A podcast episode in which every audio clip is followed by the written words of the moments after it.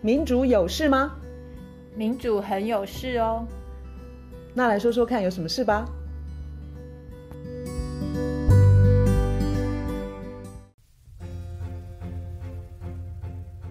大家好，我们今天要聊联合国气候大会，现在正在杜拜举行的 COP 二十八。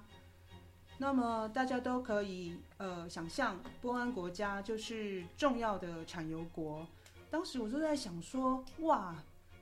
联合国有这么大的企图心吗？这么酷吗？他们在杜拜这样子的地方开气候大会，如果说他要有对针对化石燃燃料有什么重大的宣布的话，那是不是有划时代的意义？你想太多了，就是。这一次的这个 COP28 的主席是不但是在产油大国，而且是产油大国的最大的石油公司的 CEO，他担任这一次的呃 COP28 的就是联合国呃气候大会的主席。所以一年多前就知道这个讯息之后，就已经环团环保人士、气候青年等等等就已经受不了了，就。就如大家所预料的，现在这几天开会期间，果然这个石油公司老板也是这个气候大会的主席，他就语出惊人。可是你也可以说他根本语出不惊人，因为他就是卖油的，你能期待什么？他他说 根本没有科学证据说我们应该要汰除化石燃料啊，所以根本没有科学证据，也就是说他。自始至终都反对淘汰化石燃料，那他就早就准备好了，在他的国家办这样子的联合国气候大会，这这是联合国一个天大的玩笑吧？我觉得不光是联合国天大的玩笑，我觉得是我们全人类一个很悲惨的玩笑，因为现在时间时间已经很晚了，我们现在能够、嗯、能够为。想办法，呃，避免最可怕的气候灾难的时间已经差不多快要没有了。然后在这样的时间点，我看那个 Democracy Now，他前天吧，他他播完这个呃石油公司老板也是 COP28 主席说的那个没有科学证据那一段恐怖的话之后，那个 Amy Goodman 就是 Democracy Now 主持人，主持人他就播了一段联合国的秘书长 Antonio Guterres 一。以前讲过的话，他就说，那个 Antonio Guterres 就他他说我们要一点五度 C 之内的话，他说唯一可能的就是我们 stop stop 就是停止燃烧所有的化石燃料。然后他特别强调 not reduce not abate，就是不是减少，不是减减缓你的化石燃料的燃烧。他说是 stop，、嗯、然后他说要 phase out with a Clear time frame 就是要在规定的时间里头把化石燃料汰除掉，所以很明显的卖油的他不肯相信，他他他的他讲话的语气各方面，真的让我在听的时候我觉得难以忍受，可是也很无奈。然后我觉得看那个 Amy Goodman 那个 Democracy Now 那个画面啊，有一个很强烈的感觉，就是。Democracy Now 的 Amy Goodman，她应该六十几岁吧，年纪不小了。然后她就拿着麦克风追着那个石油公司老板，也是 COP28 主席，追着他跑，要问他问题。他问他说：“你觉得不用 phase out 吗？你觉得化石燃料不用太除吗？”他一直追着跑，然后气喘吁吁。然后那个。那个石油公司老板也是 Cup 也是 Cup twenty eight 的主席，主席、嗯、理都不理他，所以我我的那个强烈的感受是，就是一群有钱的，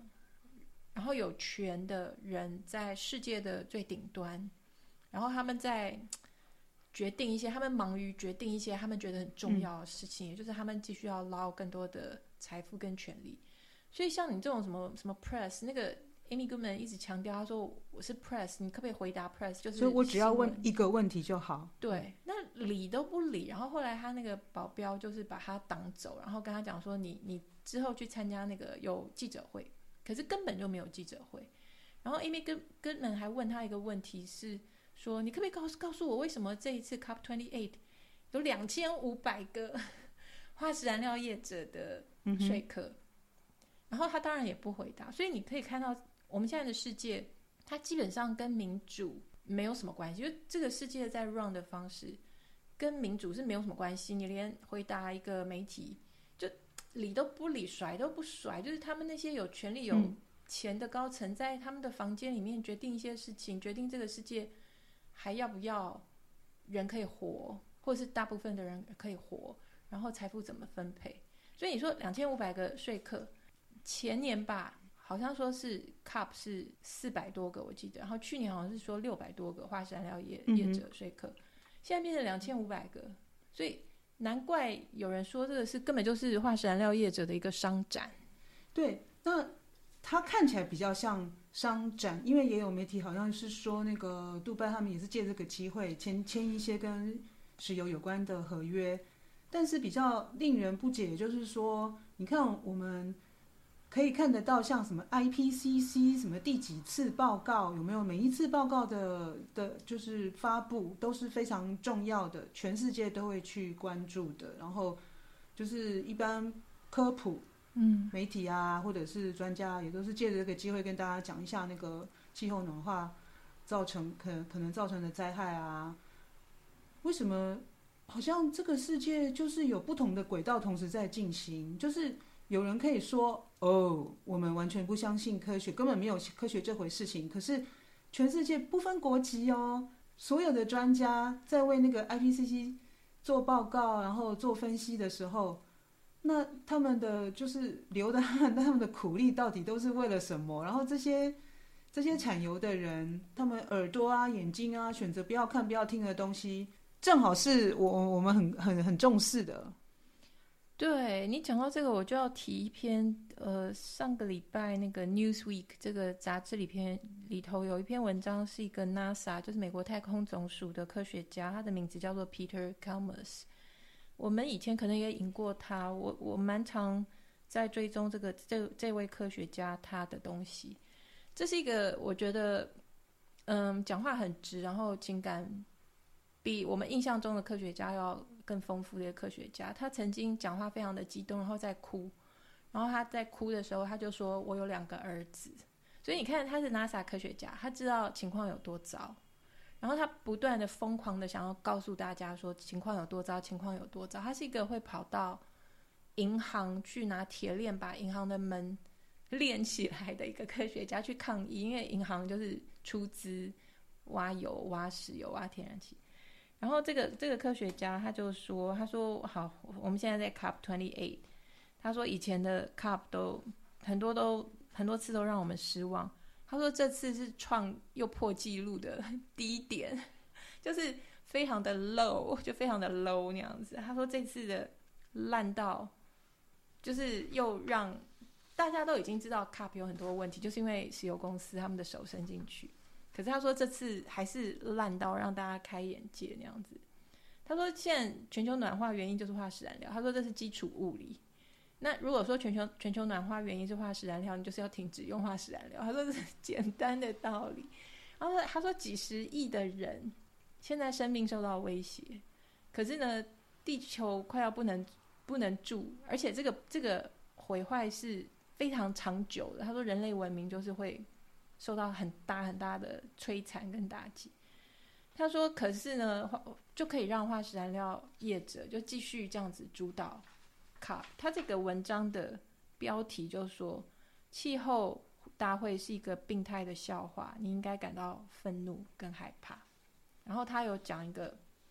他说我们可以去想象另外一个宇宙，一个平行宇宙，在那边呢，化石燃料的高层会说。”哎呀，我们钱赚那么多了，我们钱赚到多到不知道该怎么花，所以我们把这钱拿出来，呃，就是发展再生能源，我们还是不要毁掉地球吧。然后他这个这个 Peter Kalmus 他说，嗯，不过呢，在现实的世界里面，你不会碰到那种化石燃料高层。现实世界化石燃料高层他们在做什么？他们花几十亿美元去聘请。最优秀、最聪明的人来传播假讯息，来阻挡气候行动，来帮大家洗脑。然后他对他讲一个很恐怖的事情，他说：“好，他们这样做已经做了几十年了，对不对？他说，可是最近呢，他讲的是二零二一年的时候，有一次美国国会听证的时候，那次有六位化石燃料的高层，有艾克森美孚的、雪佛龙的、英国石油科牌，然后美国石油学会，还有美国商会执行长这几个大头，就是。绝对是 one percent，绝对是全世界最有钱的，然后大公司的头头。然后在国会里头，国会议员，美国的国会议员一再的询问他，他们说：“你们是不是可以停止花钱去散播假讯息来阻挡气候行动？”这样的问题哦，你们是不是可以停止拨款去散布假散布假讯息阻挡气候行动？他们给的答案是否定的，他们拒绝。答应说我们不去雇更多聪明的、优秀的人来散布假假讯息来漂绿，所以基本上这些人他们是贼。我觉得“贼”这个字都太温和，就是他基本上是在窃取我们的地球嘛。所以贼、强盗、贼、诈骗。我不知道，反正他们就是罪犯就是了。然后今天这我很喜欢这个专家他的刚刚那个比喻啊，嗯，就说如果这些化石燃料的业者有一天，哎、嗯，讲良心发现，我都不愿意用这个词了，就是赚够了，就是钱赚到烦了。我们这些赚了这么多钱怎么花啊？都不知道怎么花了。哎、啊，我们干脆拿去做再生能源好了，好像也是一个新的玩具。如果他们真的这么想，我我真的真的觉得像童话故事，所以我就在想说，会不会是我们我们是相信童话故事的人？对啊，可是现在就是不可能，他们不会那样想，他们的钱他们不会赚够，而且像你刚刚说，他们花非常多的钱去散布假的新闻或是假的科学知识，对。所以我也见识到了，因为他们就是制造了很多公关的语言，我甚至怀疑他们想要把气候这个议题搞一些很难懂的词，对，然后让我们一般大众都觉得说，哎呦，我根本没有办法。进入这个世界啊，我根本不懂，那是不是就交给专家解决就好了呢？对，那些所谓的专家其实都是收了很多钱的，是公关专家。对，所以我刚刚刚刚就是在开始之前，我不是拿一个词给你看吗？我说我就说，哎，我要去那个 Google 一下这个这个这个词到底是真正的定义是什么啊？原来呢，这一次在杜拜办的。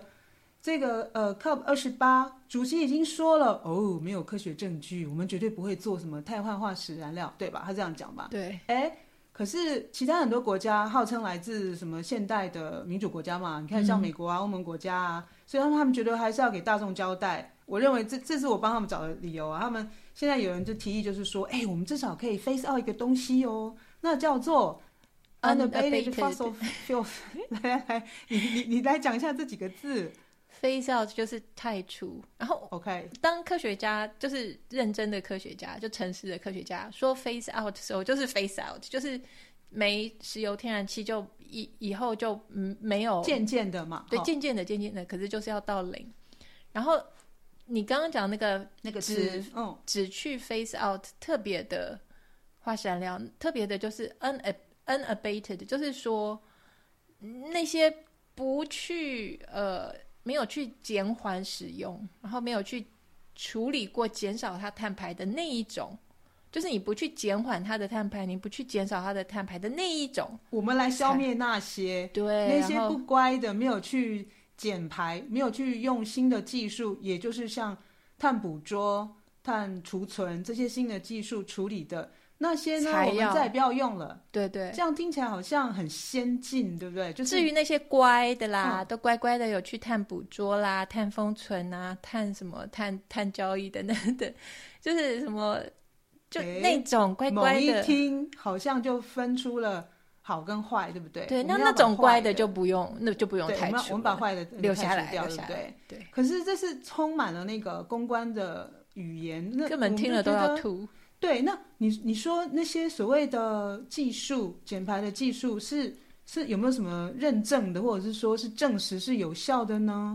认证现在很简单啦，认证你 只要有钱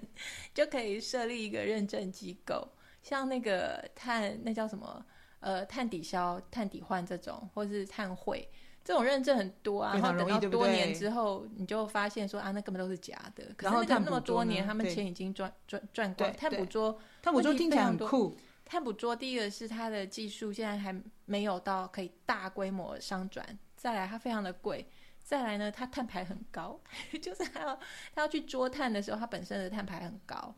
然后你如果要把它的所有的器材设备，它整个生产的过程，然后他们要去挖的矿，去去呃生产那些设备的碳排也都算进去的话，它的碳排就非常的高。然后还有它它也需要需要土地，所以这种种讲起来就，就你干脆还不如就是 face out，你干嘛要？但是这些都是手法，这都是公关宣传、洗脑、漂绿、假讯息的一部分。它唯一的目的就是让化石燃料。他们想赚的这个钱，让他们继续赚，他们让他们可以继续生产，然后使用。所以只要是产油的国家啊，他们都会很高兴去支持说，说哦，让我们继续生存下去吧，这样子的解决方案。所以我真的觉得，嗯，我我我看到就是说，科学家试图告诉我们。什么什么什么升温一点五度，就是摄氏一点五度，嗯，然后就会有更多更多的那个气候灾难嘛，嗯，然后我们当然就是生生存的那个空间就很糟糕。可是很多人根本不当一回事，但这件事情是让我们一般人是很容易是会沮丧的。我觉得很多人不当一回事，就是因为化石燃料的公司他们的那个前面的公关跟假讯息跟。就是安抚大家啊，没事没事。我觉得他们做的非常成功啊。然后他一方面安抚大家，然后他一方面又给大家一种印象。我相信这是很普遍的印象，就是啊，我们企业都有在努力，所以你们放心。我觉得这是一个很普遍的给人的印象。然后包括是，包括我们有谈过那个氢氢能有没有？这篇文章就 Newsweek 这个 Peter Kalmus 他也有提到啊，他说什么什么蓝氢，蓝氢听起来就很。很干净，结果那个蓝氢是天然，主要是用天然气生产的。我们之前好像有两集都讲过这个问题，所以这这一切的一切都让一个科学家可怜到他。我我觉得他他是那种，你看他文章，你可以直接你你你都可以，他那个能量，他的那个 energy，就是他的那种愤怒跟沮丧跟接近绝望，都会传达给你。然后可是呢？他并没有说我们不应该继续开 Cup。他说：“他说最好的情况、最好的情境是那些化石燃料的高层主管还有他们的有说客都被关进监狱。”我觉得这个是很很可能很多人听了会觉得你怎么那么极端？人家是大老板。可是对我来说，这个是你去看他他们毁灭地球做的事情，我觉得那是很正确的事。可是他这个科学家他自己也说，可是那应该不太可能。他说：“可但是至少。”联合国应该要禁止那样的人参加气候大会，所以我觉得跟化石燃料沾上边的人，你就不准来啊！我们现在是认真的在讨论这个地球要怎么样可以继续存活下去。那些化石燃料的人来开会是为了什么？是为了他要继续赚钱啊？是为了？那他来干嘛？那个不是这次会议的主题好吗？你们你们去自己去弄你们自己其他会议。联合国大会是全人类要生存的。嗨，如果你认同在这个节目可以听到很多资讯和知识，欢迎订阅、追踪，直接给我们五星评论和留言。谢谢你支持多元观点。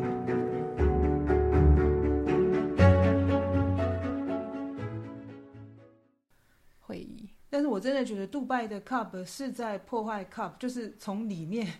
把这件事情整个摧毁、搞烂。我觉得以后干脆就不要开 Cup，嗯，就好像你说的那。变成我们不让他进来，那变成我们要另外搞一个东西。但是这这也很可能就是变成就是对抗吧，就是分庭抗礼。就比如说，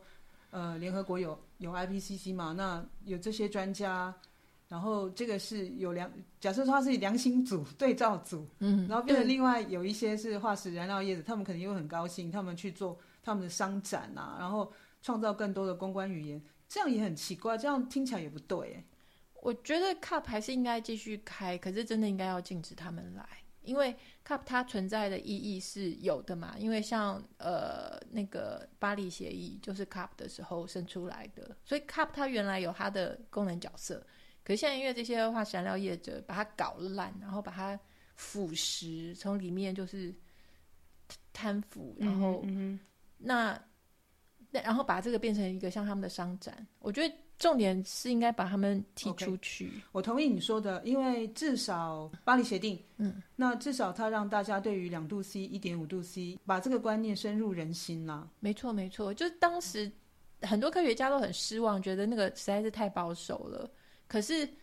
它的确是妥协的产物，可是那个有比没有好。那至少还有那个现在的 Cup 变成被这些化石燃料业者搞得没有办法期待。然后这个科学家他说根本就是那个 Don't look up。就是不要，千万别抬头，是一个电影，可能很多人有看过，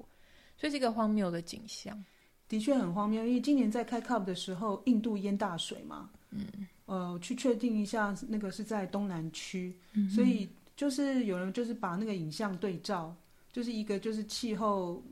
你知道，就是极端气候，然后大水啊，那个在在印度可能还有人为的因素啊，跟城市规划另外也有关系，但就是说另外一边就是产油国，大家。在开着所谓的专家啦，或者是高层的会议，然后我们不知道他们到底是要给世界带来解放，或者是延续破坏世界的那些手法，那真的是非常的荒谬。就是他们跟实物真的是差很远啦，就是在开跟真实世界对啊，跟真实世界是两回事。所以当那个那个石油公司老板，然后又是会议主席的那个人，他说。没有科学证据说需要太初化石燃料，说我都觉得这已经不是科学，这已经是常识。因为他只要有眼睛，他就会看到这世界上有很多人已经死了，已经因为气候变迁死了。所以他的意思是说，那些死掉的人是没关系的吗？他们就死一死没关系吗？还有接下来要死的是，他认为他们死没有关系吗？他还在那边讲说没有科学证据说我们应该太出化石燃料，然后这个实在是荒谬至极。另外，我觉得更麻烦就是说。可能一些富有的国家，嗯，他们遭遇到极端气候或者是气候灾难，嗯的冲击，可能比贫穷国家还要低。那如果我们正好看到了开这些什么联合国相关会议的，都是在这些富有国家，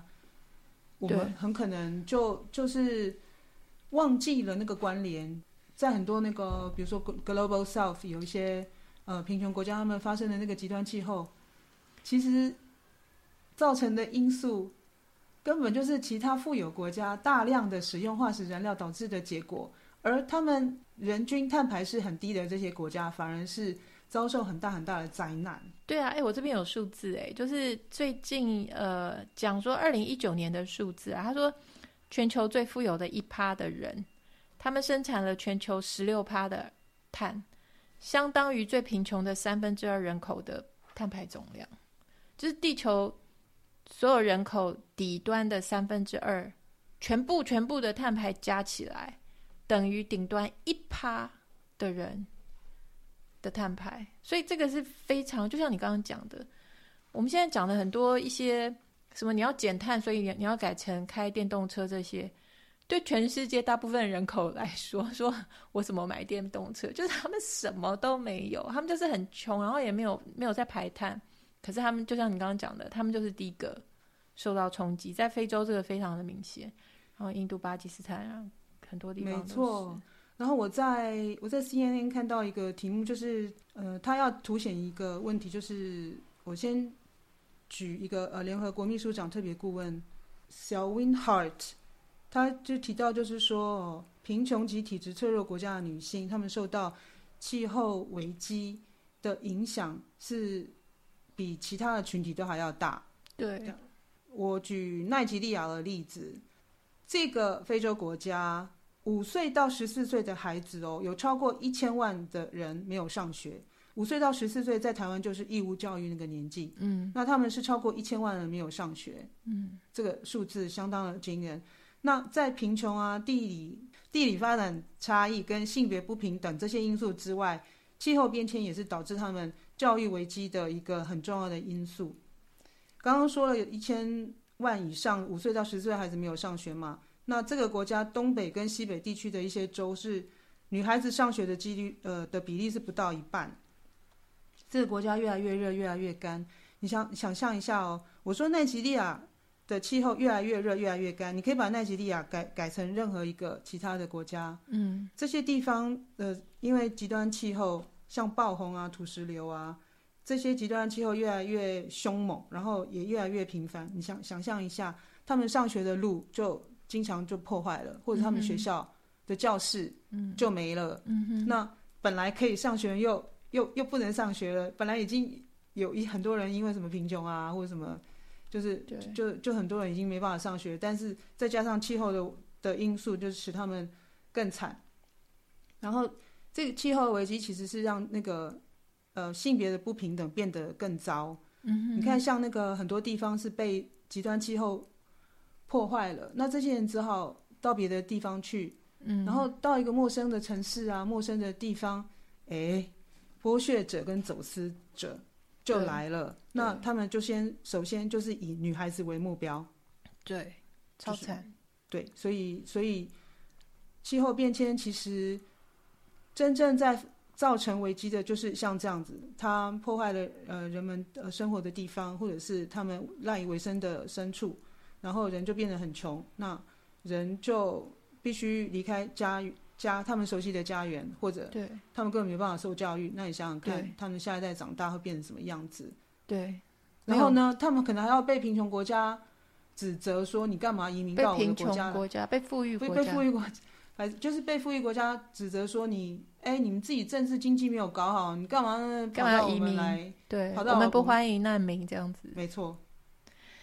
你刚刚讲到那个女性是气候变迁比较大的受害者，这个这个问题还连到另外一个问题，就是说，我我们现在这个恐怖的世界啊，我刚刚讲说顶端的少数的精英他在把持，然后他只想着自己赚钱跟更多的权利，然后地球都弄糟了。现在有一个很新的最新的报告，也是 Democracy Now 我看到的，他说，然后这件事情也是女性最倒霉。他说呢，我们现在为了气候，我们本来其实这世界上存在。政府国库里头有钱，然后那个钱可以拿去，不管你说去解决气候变迁、去再生能源，或者是去补补偿那些你刚刚讲的贫穷国家，这些钱存在。现在在发生的一切事是存在的那一笔钱正在被挪走，去拿去做另外一件事情。哦、做的另外一件事情就是扩张军事，就是一个军事主义。然后军事主义这件事情，它。不光是这个钱是从本来可以解决气候变迁的这个这个基金里头拿走，它同时又造成更严重的气候变迁。这一份报告相当的精彩，我看那个、嗯、这个报告名称，那个机构是 TNI，TNI 是蛮有名，而且它的好多议题的报告我都会去看，它它做的非常的好，叫做 Transnational Institute。它这个报告叫做中文叫做气候交火 （Climate Crossfire）。他呢就来看，他说军事主义，什么是军事主义？军事主义就是说，哦，呃，我们的安全受到威胁，那我们赶快来增加国防预算，我们来赶快来增加我们的军火。那他这个报告，他是以北约，因为我们当我们讲富裕国家的时候，主要在做这些这些，可以说是嗯偷鸡摸狗，就是等于是在剽窃，等于是在偷窃盗取的这件事情，主要就是北约。他说北约。大家知道他们在，呃，要求你的会员国就是要有两趴的国防预算，然后这份报告 GDP 的两趴，呃，对对，GDP 的两趴。这这份报告他看一件事情，他说，呃，全世界的目前哦，现在全世界的军事开销，全世界所有的军队军事开销每年是二点二四兆美元，而且是蛮快的在上升。这二点二四兆里头就有一半。都要归到北约三十一国身上，所以北约它是一个花非常非常非常多钱在在军武这件事，而而且而且这个还没有算进乌克兰跟加沙，所以换句话说，讲的这些数字它是纳税人的钱，可是另外一头它也就代表说差不多就是军火商可以赚走的钱。然后他他这边有特别提到，他说以色列是全世界，以色列是一个那么小的国家。以色列是全世界第十五大军费开支国，然后光是轰炸加萨以来，这个是我在别别的地方看到，而且有一阵子他说轰炸加萨以来，军火商的股票已经上涨七趴了。那这个是前一阵子，我不知道现在是不是更多。嗯、所以这个报告他就说，好，假如我们来看说，真的北约的所有的会员三三十一个成员，全部都把军事把国防预算调到 GDP 的两趴，那会发生什么事情？他说到二零二八的时候，从假如是从二零二一起算，二零二一到二零二八这八年，北约的国防支出总和会达到十一点八兆美金，那是一个天文天文天文数字，就是这个对应到，也就是军火商大致上可以赚到的钱。那这篇报告他说，如果这笔钱不是拿来扩张军火，不是去送到军火商的口袋，而是按照巴黎气候协定去。富裕国家，他去支付贫穷国家气候融资，就是你把人家的家园搞搞搞糟了。你每年那时候巴黎协议是规定，每年穷呃富裕国家要付一千亿美金给穷国。所以假设北约国家他不是把钱拿去扩张他的军火，嗯、那个十一点八兆换算成付给穷国的气候融资，每年一千亿，可以付多少年？可以付一百一十八年。但是你知道，现在他们，他们现在就是对穷国、富裕国家对穷国就讲说啊，不好意思，我手头很紧，或是就赖着不付，就是他们会觉得说啊，我手头很紧，或是我们纳税人辛苦的钱要付给你吗？还是怎么样？可是当他们要付给军火商的时候，他们根本不用思考，不用考虑，不手软，他们可以把把国防预算调到什么二趴二趴以上，然后这个报告就就说，他说。现在全球光是军队的碳排，最低最低的估计就占了全球碳排的五点五趴。可是这个是完全低估，因为军队的碳排就是非常的不透明，就是没有好好的去报告。五点五趴的全球碳排比非洲大陆的五十二个国家加起来还要多。非洲大陆五十二个国家全部加起来，它的碳排不过是三四。可是光是全球的军队，而且而且，就全球军队军队就碳排就五点五帕，而且而且是低估，而且，这个都没有算进战争，就是平常的军队它的武器的制造等等等这个部分的碳排就五点五帕，这还没有算战争爆发的时候那些爆炸，那些通通都还没有算进去，所以这整个这个五点五是严重低估。非常严重低估，然后这个报告作者他就说，我们现在讲那些喷射机、坦克、炸弹、飞弹，这些如雨一般落在人们身上的东西，都是依赖化石燃料。然后现在北约在做的提高或是要求，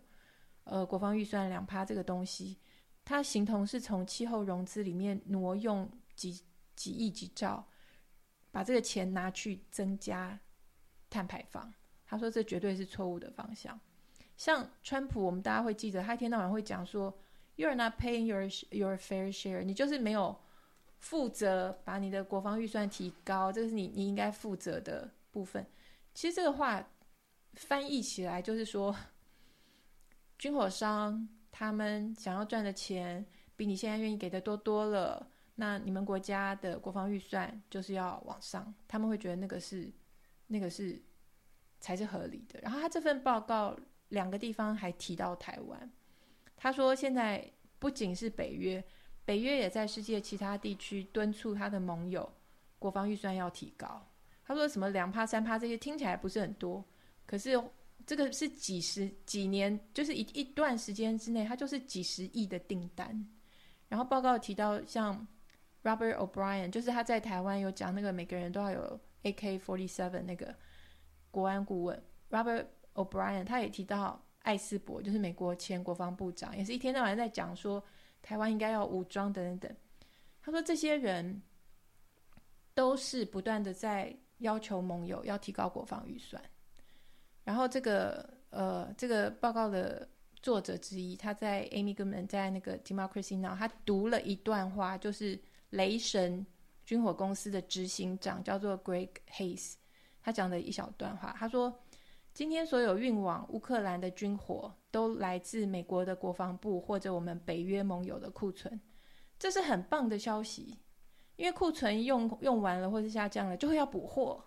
我们未来几年业务一定蒸蒸日上。你不觉得非常的 就是已经变态？不只是窃喜，根本就是喜滋滋的，就是表现于外，就是直接让你知道。”他就是高兴的不得了。刚刚提到那个国防预算，台湾二零二四是 GDP 的二点五。我们这几年因为因为我们要国防自主嘛，然后也再加上那个我们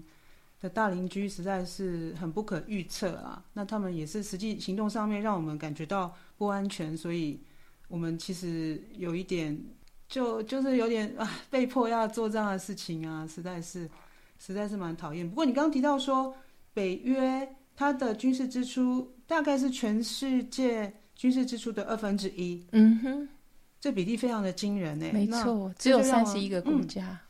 这就让我想到说，欧盟国家虽然他们并不是呃完全相同的，但是有很多国家是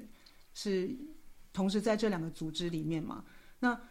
欧盟国家他们就是经常啦，就是得意洋洋，就是他们在气候方面的表现，在碳排啊，在能源转型上面都表现得很漂亮，好像他们就自诩是优等生。可是，当我们看到他们所参加的北约组织是这样子搞那个军事支出的的的情况，